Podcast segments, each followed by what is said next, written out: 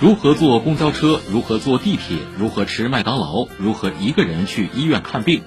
近日，某短视频博主把这些看似大部分人都熟知的生活常识拍成科普视频，火爆出圈。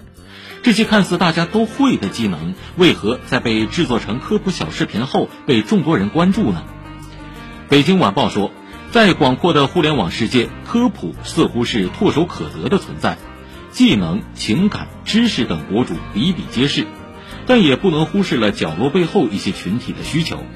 一部分人的习以为常，可能是另一部分人的孜孜以求。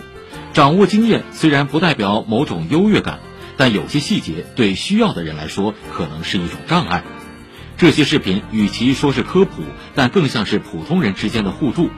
在看到需求与给予帮助中，呈现出的是社会对个体的接纳，也是互联网世界的包容。